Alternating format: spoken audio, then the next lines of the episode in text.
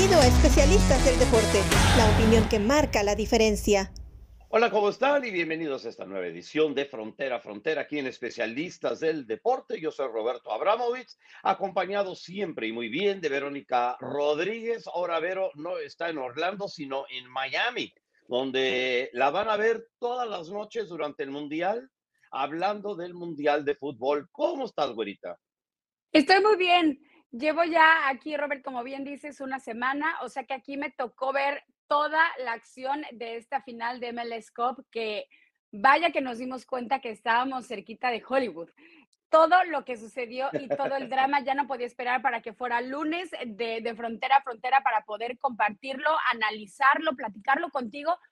O sea, quiero ver primero que nada tu experiencia personal frente al televisor de lo que viste en esa final de MLS Cup.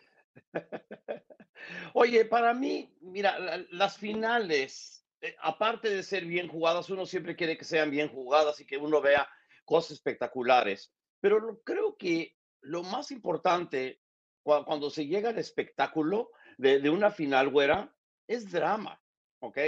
Es drama, que, que, estés al filo de tu asiento durante, si no durante todo el partido, por lo menos al final del partido. Y esta final, como la del año pasado en Portland, cuando ganó New York City sobre, sobre los Portland Timbers, tuvo todo tipo de drama.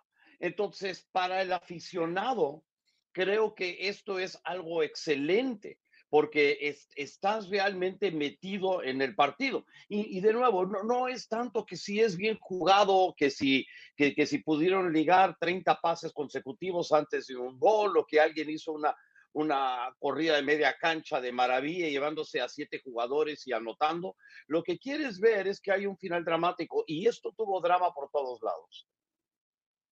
Sí, de hecho, había una narrativa como a seguir que no podíamos creer que, que cayera otro elemento de drama y luego otro elemento intenso.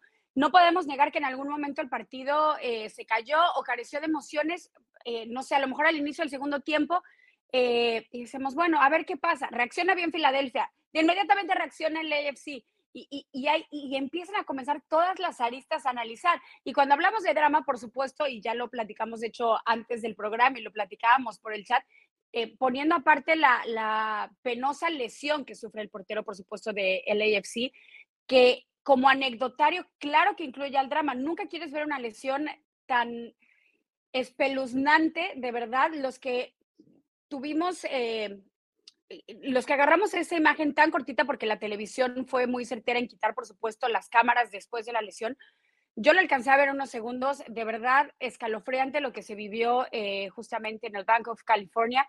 Y después ver las imágenes, cómo él empieza a dar también ánimos a sus propios compañeros desde el hospital también con la medalla, eh, cómo se estaban conectando a través de la llamada también para festejar con él. De verdad es que si escriben el guion de la final no te lo hubiera creído, Robert, no te lo hubiera creído. Eh, eh, es genial. Y fíjate, yo estaba en casa de un amigo, es como una hora de acá, y lo curioso de, la lesión de Maxine Kerpo fue que en esa misma casa, yo jugando fútbol con mi hijo y con amigos y todo lo demás, me rompí la pierna izquierda, tibia y peroné de la misma manera que se la rompió él. Bueno, yo, no, la mía no fueron en entrada, sino pisando el balón mal. Entonces, estaba yo en esa casa y viendo eso y dije, caray, algo tiene que ver aquí en la casa de mi amigo Daryl. Entonces, eh, fue, fue realmente espeluznante. Entonces, luego están en tiempo extra eh, él sale lesionado, tiene que, tiene que entrar John McCarthy a ser el portero suplente, ¿verdad? Y solo había jugado tres partidos en toda la temporada. Y después de todo eso, eh, se van abajo en el marcador, estaban empatados, permiten un gol. Filadelfia se va arriba en el marcador con el segundo gol de Jack Elliott al, cuatro, al cuarto minuto de tiempo compensación de tiempo extra, del segundo tiempo extra. Y luego al octavo minuto de tiempo de compensación con un hombre menos, Gareth Bale se desquita los 1.6 millones de dólares que le están pagando por media temporada y empata el partido para el AFC enviándolo a penales. ¿Qué, más quiere? Te digo, todo un guion, un Gareth Bale que entra en sustitución de Carlos Vela y que además muchos nos preguntábamos, ¿no? No había jugado en postemporada, de hecho, eh, desde el partido frente a Nashville no había jugado y nos preguntábamos, ¿cuál será la importancia o el papel, el rol que estará jugando Gareth Bale para el LAFC? entra de cambio, perdón, por Carlos Vela, porque además el desgaste físico de una final y en California no es cualquier cosa. Y de repente dices, no solamente lo que vale, el hombre de las finales, es que lo tienen que apodar así, porque no es la primera vez que lo hace, Robert, hay que recordar eh, lo que hizo en Champions, lo que ha hecho en la Copa del Rey, es de verdad un jugadorazo y me parece que además le cae excelente, no solamente la final, sino el poder anotar de esta manera y salvar y poner al equipo arriba todo esto, como siempre lo venimos diciendo en los últimos de frontera a frontera en víspera mundialista, era un Gales que regresa al mundial después de tantísimos años y que además tiene un grupo complicado donde está Estados Unidos. Exactamente, lo hizo en todos lados menos en Spurs y yo como fanático de Spurs, obviamente lamento eso mucho. Tu fanática de Arsenal te da muchísima alegría. Yo, yo, lo entiendo. Pero ¿qué te parece dentro de los penales que LAFC termina fallando el primer penal de, de, la tanda y luego va, eh, va a Filadelfia y vuelan el primero, y, y, vuelan el primero, se termina resbalando y vuela el primero. Y luego se pinta de héroe que McCarthy con dos paradones y, de, y, eso fue todo lo que necesitaba LAFC para terminar ganando el título. Y McCarthy, jugador que yo creo que nunca creía que iba a jugar en este partido, especialmente en ese momento, y ahora de repente se convierte en el MVP del, juego. Digo, como dijiste, guiones tipo Hollywood, y son difíciles de escribir en ese sentido, pero ahí estaba. De hecho, esa fue una de las emociones que, que, más me gustaría analizar. Cuando entra McCarthy, se le ve, por lo menos en la expresión física, se le veía nervioso. Y entonces uno se preguntaba, bueno, es un jugador que viene de Filadelfia, además, ¿qué, ¿qué tan buen papel podrá hacer? Porque ya estamos en tiempos extras. Viene mm, después de ver esta escalofriante lesión, el equipo del LAFC aguantó muy bien anímicamente porque no se cayó después de ver la lesión tan importante para un compañero tan importante y de vital importancia, quedarse con uno menos, eh, por supuesto, en el esquema de los otros 10. Entonces, LAFC mentalmente lo manejó muy bien cosa que me parece que a lo mejor fue el último tropezón o, lo que le acabó costando caro a Filadelfia, que también, eh, sin negar, por supuesto, la excelente temporada y la emocionante final eh, para, para Filadelfia, para Union. Pero, pero viendo lo de McCarthy, yo decía, híjoles, físicamente lo veo nervioso. ¿Será capaz? Bueno, a callar bocas, no solamente a ser capaz de algo que a lo mejor no había ni soñado o que no lo tenía presupuestado, a ser el héroe del partido y vaya entereza que mostró bajo los tres palos, algo increíble lo de McCarthy, muy merecido y sobre todo eh, en una posición tan difícil, en donde llega el AFC que sabe que tiene que luchar por el lugar y de repente verse en este escenario y manejarlo con, con tal frialdad lo hizo increíble, ¿no? Algo para sorprenderse y de las cosas que nos llevamos de esta final, por supuesto. Y fíjate, yo lo veo de este punto de vista, güera. Cuando un jugador no tiene ninguna esperanza de entrar a jugar y luego de emergencia lo terminas necesitando, yo no creo que tiene tiempo de ponerse nervioso. Que, que, que de repente, digo, creo que uno se pone nervioso si te avisan con mucha anticipación que de repente vas a tener que llenar un hueco importante. Cuando de repente te toca y no tienes otra cosa y te están dando las instrucciones de qué es lo que tienes que hacer, no tienes tiempo ni de pensar en eso, estás enfocado en lo que necesitas hacer, ¿verdad? Y luego hace un par de muy buenas paradas antes del segundo gol de Elliot, ¿verdad? Que, que el equipo simplemente no pudo despejar. Hay que recordar que, que, que Crepó al salir y al, tratar de despejar ese balón, quitárselo a Corey Burke. Y Corey Burke salió lesionado también, aunque trató de jugar y luego salió lesionado. Eh, pero Crepó fue expulsado por, por esa salida, por ser negar la, la jugada, no, es último hombre, pero negar una, una jugada obvia de gol, que, que es lo que la FIFA le dice, dodson en inglés denying an, an, eh, an, opportunity for goal scoring, este, algo por el estilo. Entonces, están en esa situación, estás jugando con dinero de casa porque literalmente no tienes nada que perder en ese momento, ¿verdad? Porque nadie espera nada, nada de ti.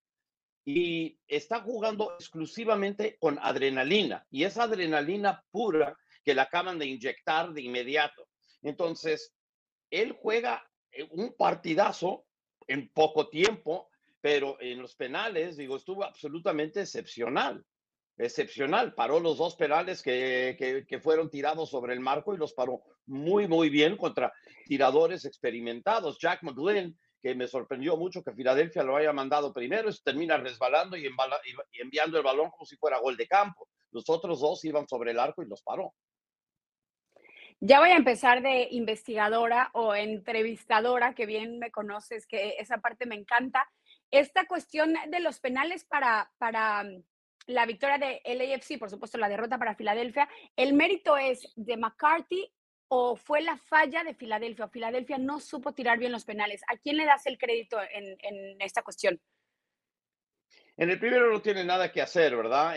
yo, yo, le quiero dar crédito al portero de adivinar bien o estudiar bien, no sabemos en, los casos qué es. A veces hay penales bien tirados que son parados, a veces hay penales muy mal tirados que son parados. También hay penales muy mal tirados que entran también, porque si el portero se tira a un lado o al otro. Yo creo, quiero darle el mérito a McCarthy, por eso yo, yo no vi que los penales fueran terribles, quizás no fueron perfectos tampoco pero McCarthy adivinó bien dónde iba el balón y lo, supo parar. Entonces, yo con eso le doy mérito al portero en esta, en esta situación. Me surgió una pregunta y, que de hecho me la hacen en redes sociales. Te la voy a transmitir a ti y por supuesto a nuestro productor, que son especialistas del deporte y sobre todo en Estados Unidos. Filadelfia, vaya que tuvo un fin de semana complicado, ¿no?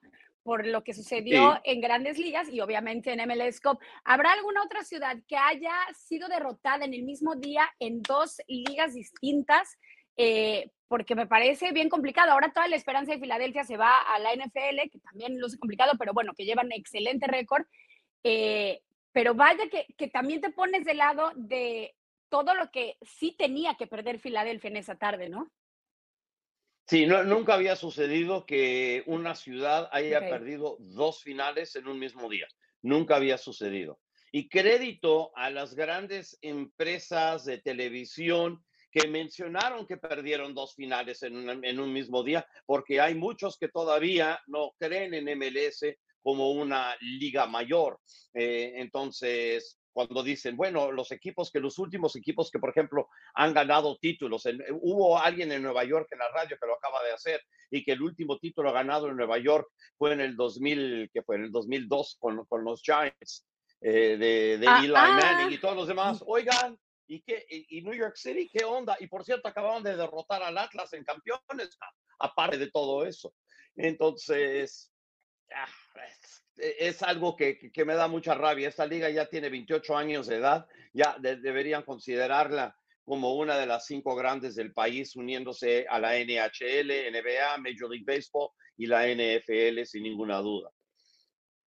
Este día histórico, apúntenle bien, me he unido, te, te lo anuncio oficialmente, Robert, a tu pelea a través de redes sociales por la MLS. Estaba tuiteando al respecto de, la emoción que estábamos viendo en la final y esta ola de gente que se quedó en MLS cuando tenía cuatro o cinco años de vigencia y que siguen opinando lo mismo sin ver un solo partido, hubo varias gente que me decía, ¿cómo puedes decir que una final de MLS está emocionante? Claro que no. Oh, obviamente no estás enfrente de un televisor. O sea, me queda clarísimo que no estás enfrente de un televisor porque es innegable la emoción que se vivió. Y quiero transmitir también esta emoción que no solamente fue a partir del tiempo extra y luego en penales, la entrega también de los aficionados, dándose cita en el Bank of California desde la llegada, el apoyo al equipo, los aficionados de Filadelfia que viajaron, algo increíble. O sea, lo que estamos viviendo en MLS es digno de que se esté escribiendo historia y qué bueno que nos está tocando ser testigos de cómo se escribe esta historia en donde se está haciendo MLS una liga, te lo digo ya, eh, poderosa, una liga también que ha sido espectacular y que le faltan muchas cosas, por supuesto, no es una liga perfecta, pero creo que este crecimiento y ser testigo yo me considero afortunada. Y fíjate, no solo en, los, los, que hicieron el viaje de Filadelfia a California, porque solamente les dieron 200 boletos de los 22.300 que vendieron, solo, 20, solo Pero nunca se callaron, ¿eh? a los aficionados a la porra de Filadelfia. Estuvieron Sí, hicieron mucho ruido, pero en eh, Subaru Park, allá en Chester, el suburbio de Filadelfia, llenaron el estadio ahí para que todo el mundo pudiera ver el partido en eh, la pantalla grande del estadio y tuvieron una muy buena entrada, por lo menos toda la cancha hicieron como un picnic, ¿verdad? Y toda la cancha estaba ahí llena, no sé si todas las gradas igual, pero había miles y miles y miles de personas que se fueron de fiesta ahí y digo, disfrutaron un gran partido hasta la ejecución de los penales. Digo, fue una gran, una gran, gran final. Ya llevan dos en línea y me da mucho gusto por la liga, me da mucho gusto por la gente que, que ha seguido la liga y la afición del fútbol, que, que, se brindan partidos así. Todavía no sabemos cuáles son los ratings de televisión. El partido se transmitió por Fox aquí en Estados Unidos, canal grande, teleabierta, y aparte también por TUDN y Unimás. Entonces, veremos cuáles son los ratings de los dos. Una vez que lo sepamos, obviamente lo compartimos por, por redes sociales. Ojalá que tuvo un gran rating porque fue un gran partido. Y luego, antes, lo que seguía por Fox inmediatamente del partido de, fútbol fue la Serie Mundial. Entonces, me imagino que había mucha gente de béisbol que quizás sintonizó temprano y que le tocó ver esa final. Y si eran fanáticos de los Phillies, bueno, pues sorry. Y destacar también, Robert, creo que es importante eh, el hecho de que habían ganado Supporters Shield y llega el AFC también a esta final para llevarse MLS Cup. No es cualquier cosa, sobre todo en una franquicia que tiene una historia corta y que, y que ya lo hemos dicho aquí en De Frontera a Frontera, la manera de llegar a una ciudad que sí, por supuesto es muy futbolera, pero que estaba muy identificada a los que les gusta el fútbol con un Galaxy que tiene eh, cinco, cinco campeonatos, que ya había abrazado muy bien a los fanáticos del fútbol, no es una cosa fácil y creo que tuvieron la fórmula perfecta, lo estudiaron muy bien.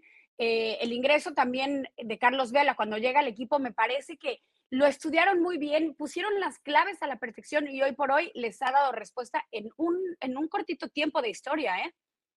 Sí, así es. Mira, si uno ve lo, cómo es lo que gastan eh, los equipos, uh, deja ver si lo tengo por acá, porque el es uno de los que más gasta, mientras que eh, Filadelfia eh, lo ha hecho más, este, más que nada por, por su cantera. Entonces, por ejemplo, el equipo que más dinero gastó este año fue eh, Atlanta United con 23, más de 23 millones en sueldo.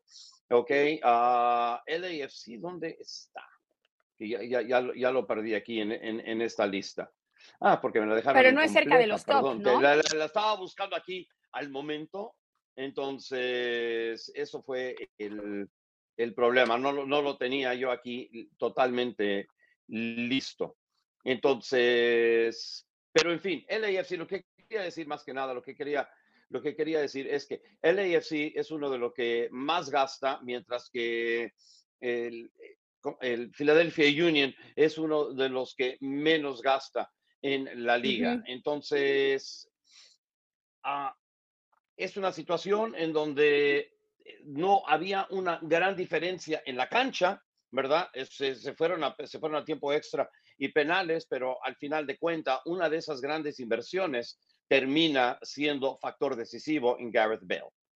Claro, vimos una final en donde llegaron los dos mejores de cada conferencia, vimos una final en donde, eh, como bien lo hemos comentado, fue mucho drama, mucha emoción, hubo fútbol también, importante la reacción inmediata de ambos equipos y, y cómo en el momento del tiempo extra se va a un ida y vuelta impresionante. Todo esto bajo la lupa de una liga que está creciendo. Así que al LAFC, por supuesto, felicidades y también al MLS por, por generar esta final y entregarnos tanta emoción para un sábado importantísimo, como bien señalas, que después sigue una serie mundial, el clásico de otoño, todo el mundo a lo mejor estaba esperando eso, pero el MLS, vaya que se robó eh, los ojos de muchísima gente este fin de semana. Eh, y vamos a ver qué termina pasando. Bueno, vamos a la Liga MX y aunque en la Liga MX la temporada terminó la semana pasada, lo que sí termina sucediendo es que comienzan todos los cambios. Entonces, y los grandes cambios son, son en cuanto a técnicos. Entonces, ¿por dónde quieres comenzar? Podemos comenzar con Chivas si quieres. Con, eh, Quiero comenzar con Chivas, sí. ok, que lo vimos aquí en MLS, dirigió 149 partidos con el Chicago Fire, luego se fue a Inglaterra con Reading y ahora eh, viene a México para estar como parte de las Chivas. Fernando Hierro es el hombre que lo, lo termina trayendo a lo que era exjugador y técnico serbio que habla una multitud de idiomas. Es, por lo que yo lo he visto, es un muy buen técnico y quizás no todos los resultados se le ha dado. Sin embargo, también hay que ver que hay mucho contexto en todo eso. Creo que Chivas hace una buena contratación. Veremos que si el proyecto termina apoyándolo con la cantidad y calidad de jugadores que necesita para poder llevar a Chivas adelante. No sé cómo lo estés viendo tú.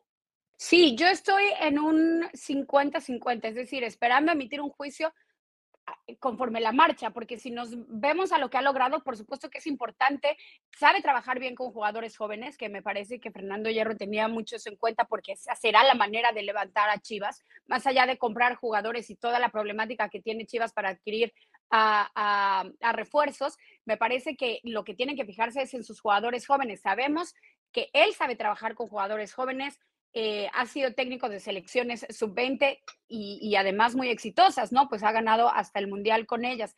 Después con Chicago, resultados me parece eh, positivos, nada extraordinario, pues no ganó ningún título, pero vamos a ver, yo creo que sobre la marcha y ahí vamos a decidir si fue una buena decisión y cómo serán esta nueva era de las Chivas de Fernando Hierro. Será complicado, em, por supuesto, no es un proyecto que, que le queda a la medida a ningún técnico. ¿Por qué lo digo? Porque hemos visto pasar a los últimos tres o cuatro que han dejado todo el esfuerzo y que no ha funcionado. Así que, por supuesto, no tendrá una tarea fácil, pero puede sonar positivo, sobre todo por la manera en que trabaja con los jóvenes. Me parece que por ahí es la clave eh, de esta contratación como técnico del rebaño sagrado. Absolutamente. Mira, yo estaba hablando con mi amigo John Rojas, que era mi ex compañero de trabajo en New York City FC. Eh, y, hemos trabajado juntos en otras cosas también. Eh, y él conoce muy bien a, Pano, a Pauno, y, y, no solo como persona, sino su estilo y todo lo demás. Es un, es un técnico que, sí es, este, le gusta mucho la disciplina, pero es muy pro jugador, ¿ok? entonces, ya sabes que hay unos que son muy estrictos y no exactamente pro jugador, y hay otros que son pro jugador. Pauno es pro jugador. El, el sistema que le gusta jugar es un 4-2-3-1. Le gusta jugar con presión alta, quitar el balón rápidamente, contragolpear, quiere dictar el ritmo de juego. Entonces, él había mencionado algo en la conferencia de prensa sobre el pelado Almeida y que le gustaba mucho el estilo y que mucha gente lo tomó como que se lo iba a copiar, pero no, no es así porque Almeida le gusta mucho, por ejemplo, la marcación mano a mano y en muchas ocasiones a través de toda la cancha. Entonces, luego aquí en MLS, Almeida comenzó con ese estilo y luego lo tuvo que ajustar, ¿ok? Paulo no le gusta ese tipo de, de marcación mano a mano, pero lo que sí le gusta es la presión alta y tratar de hacer que el equipo contrario pierda el balón en el último tercio de la cancha y luego contragolpear rápido y crear oportunidades de, de gol ahí. obviamente con Serbia ganó el Mundial Sub-20, me acuerdo en ese Mundial eh, jugó contra el equipo de Estados Unidos de Tab Ramos y empataron a cero y luego en penales eh, eliminó a Estados Unidos. Creo que fue en cuartos de final en ese, en ese torneo. Pero cuando estaba en el Fire y llegó dos veces a las semifinales del US Open Cup ah, y en el 2016, que fue creo que su en el 2016 o 2017, que fue el segundo año, el 2017, llegó a los playoffs con Chicago. ¿Ok?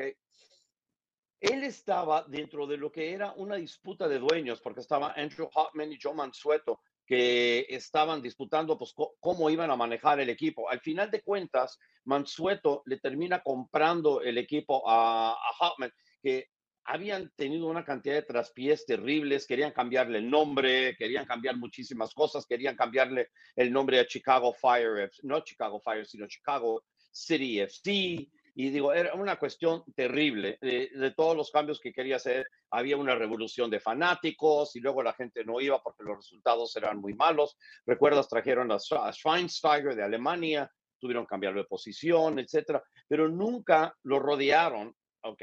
Con muy buenos jugadores y tuvo siempre que estar tratando de sacarle jugo a lo que estaban, pero ya a, lo que eran frutas que ya casi no tenían nada que exprimirle.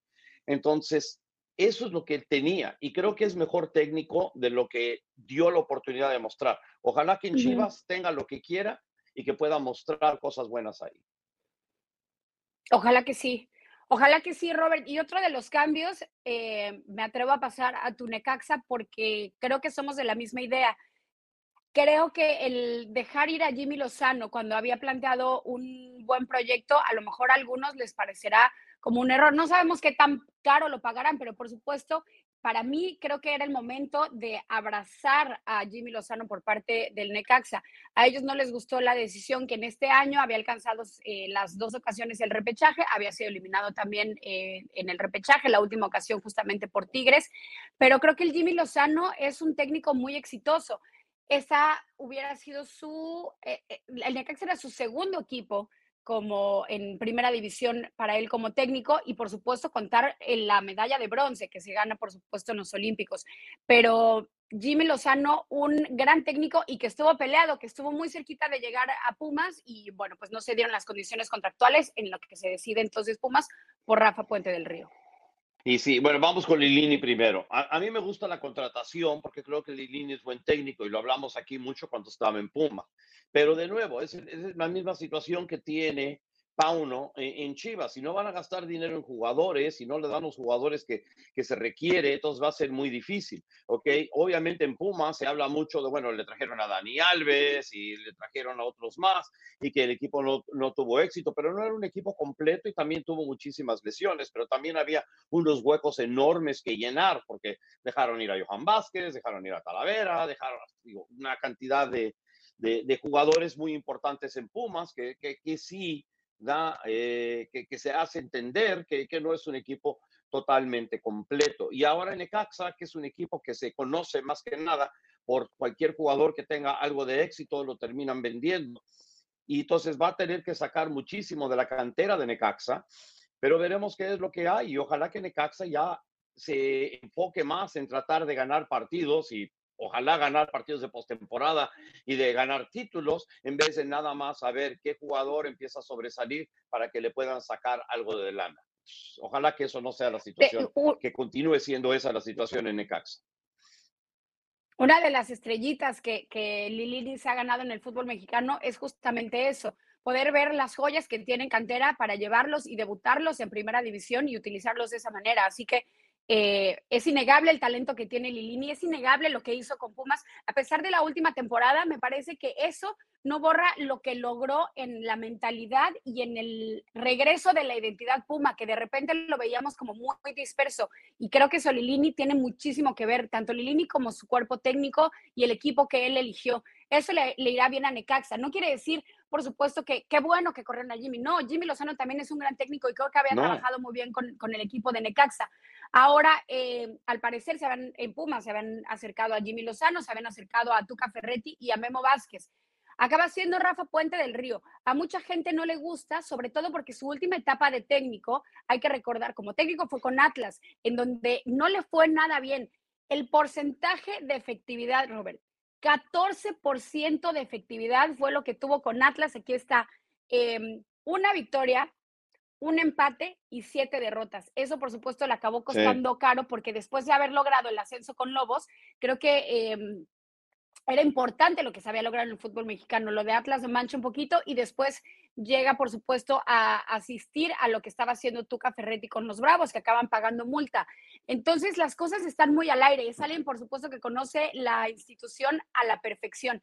Ya empezó a trabajar con los muchachos a partir del jueves y en estos días, en estos cortitos días, ya dio de baja cinco canteranos. O sea, ya empezó la limpia y ya empezó el sistema de Rafa Puente del Río.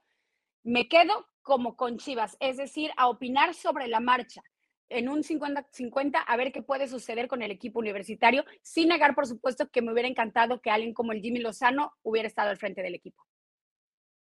De acuerdo, 100%. La cuestión con, con, con Rafa es darle la oportunidad, es tener la mentalidad abierta y ver cuáles son los resultados y ver cómo termina jugando el equipo. Entonces, libro abierto y que le den chance de que pueda triunfar, aunque, aunque en un principio puede ser que, que no arranque bien, pero que haya la paciencia para dejar que el sistema que él quiera implantar eh, tome, empiece a crecer, que ponga raíces por lo menos, ¿verdad? Y hay que recordar que son meses todavía, son dos meses hasta que arranque el nuevo torneo porque tenemos el descanso del Mundial.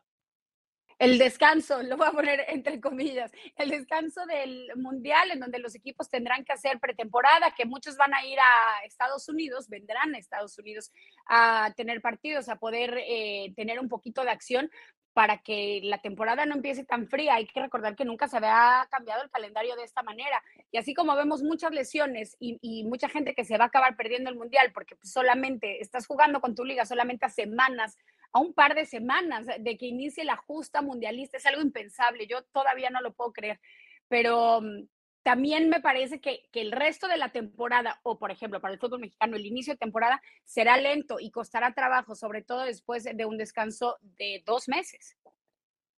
Y en MLS el descanso es tres meses, porque la temporada no arranca hasta el 25 de febrero y va a ser California en el Rose Bowl, donde se van a enfrentar el Galaxy contra el AFC.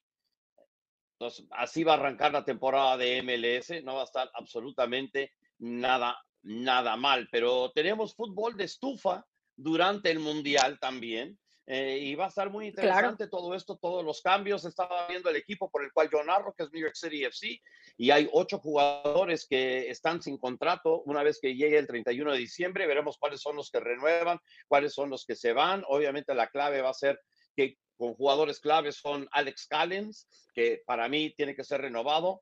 Eh, lo mismo el portero Sean Johnson, y por lo que sabemos, Anton Tinnerholm se va a regresar a, se va a regresar a Suecia para jugar con Malmo.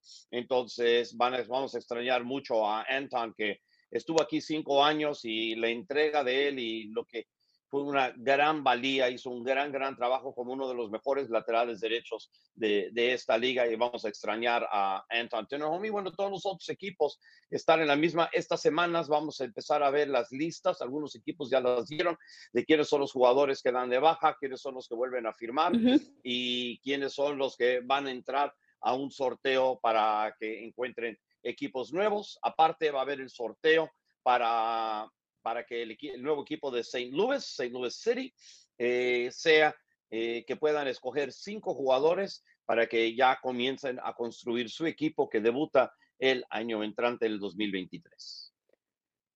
Futbolísticamente hablando, hoy más que nunca será año nuevo, vida nueva, equipo nuevo y veremos cómo las fichitas se irán moviendo, irán varios cambios y obviamente los detalles los van a tener aquí en De Frontera a Frontera antes de finalizar este, este programa, esta transmisión que hacemos para ustedes, para poder charlar de lo más destacado de Liga MX y de MLS, una vez más, eh, señor MLS, porque ya sabes que yo así te llamo, felicidades. Fue una final increíble y nos has contagiado no solamente a mí, a muchísima gente y sé que al productor también, a nuestro querido Oscar, de esta emoción MLSina que hoy por hoy te puedo decir sí te dio resultado. Estamos dentro, me subo al barco. Qué bueno, qué bueno que subes al barco. Este barco no va a naufragar, te lo digo. Va, a estar viento en popa, no va a haber ningún problema. Poco a poco va mejorando y eso es lo que queremos ver, que, que continúe en ascenso. Y la competencia entre MLS y la Liga MX va a seguir aumentando. Recuerde que el League's Cup tenemos el año entrante, ya es donde todos contra todos se van a parar la Liga MX, se va a parar MLS por un mes entero a partir del 18 de julio y de ahí va a estar esa nueva competencia que creo que va a abrir muchísimos, muchísimos ojos, porque el pique, la rivalidad que hay entre el fútbol mexicano y el fútbol estadounidense, sea a nivel de liga, sea a nivel televisivo, sea a nivel de, de, selección, siempre está, siempre está al máximo. Mira, tan presente está que mucha de mi pelea con redes sociales, al decir, no, qué emocionante la final de MLS, en sarcasmo me decían, Uy, sí, seguro ya nos ganaron, seguro va a ser más espectacular que la de Liga MX. Pues hablaron demasiado pronto los muchachos que me escribieron antes de que, de que llegáramos al tiempo extra. Bueno, por bien por Pachuca por hacerlo no emocionante, ¿verdad? Felicidades a, a todos los fanáticos de, de, los Tuzos y bueno, ni modos por, por el Toluca que, bueno, tuvo su mejor parte del año cuando eliminó a la América, pero luego ya el tuzo fue demasiado duro de roer. Pero ya veremos los detalles de cómo nos vamos encarando para el próximo torneo, obviamente aquí en De Frontera a Frontera. Una vez más, Robert, gracias. Estamos dentro del barco, Oscar y yo. Perfecto. Todos al nombre de Vero Rodríguez, nuestro gran productor Oscar Pérez. Yo soy Roberto Abramovich. Gracias por estar aquí con nosotros en una nueva edición de Frontera a Frontera y de especialistas del deporte. Chao. Gracias por acompañarnos en Especialistas del Deporte. Hasta la próxima.